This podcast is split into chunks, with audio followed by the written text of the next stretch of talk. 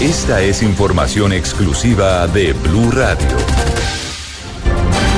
Atención, la policía investiga informaciones sobre abusos sexuales de miembros del clan del Golfo contra menores de edad en regiones donde el grupo armado ilegal está dividido. Las fisuras al interior de esta organización no son únicamente por el plan pistola contra la policía y la pérdida de cargamentos de droga. Blue Radio tuvo acceso a un informe de inteligencia e investigación criminal en el que la DIGIN advierte cuestionamientos de cabecillas por tratos especiales evidenciados en el ingreso de mujeres a campamentos y los abusos sexuales contra menores de edad por parte de mandos medios de la banda criminal, tema que está siendo investigado por las autoridades para individualizar a los responsables. Pero a este tema y a la desconfianza por el extravío de estupefacientes y el descontrol en la contabilidad de los alijos, se suma también lo que ha generado la proliferación desordenada de panfletos amenazantes contra servidores públicos e instituciones, pues han sido considerados como actos de indisciplina de militantes no autorizados al interior de la banda criminal. La operación Agamenón, ejecutada por la DIJÍN y otras unidades de la policía contra el Clan del Golfo, deja en los primeros cinco meses del año